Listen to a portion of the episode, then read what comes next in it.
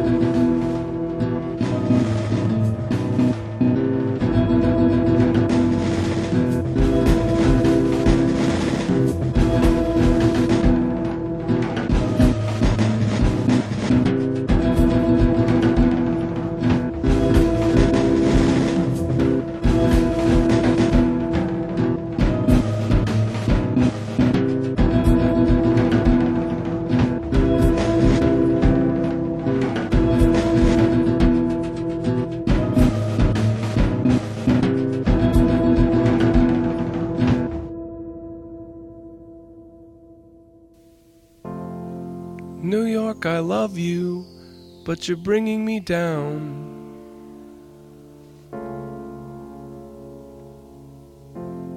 New York, I love you, but you're bringing me down. Like a rat in a cage, pulling minimum wage. New York, I love you, but you're bringing me down.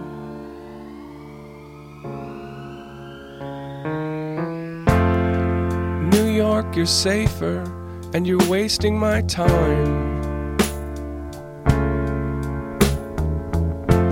Our records all show you were filthy but fine. But they shuttered your stores when you open the doors to the cops who were bored once they'd run out of crime. New York, you're perfect. Oh, please don't change a thing. Your mild billionaire mayor's now convinced he's a king. And so the boring collect. I mean, all disrespect.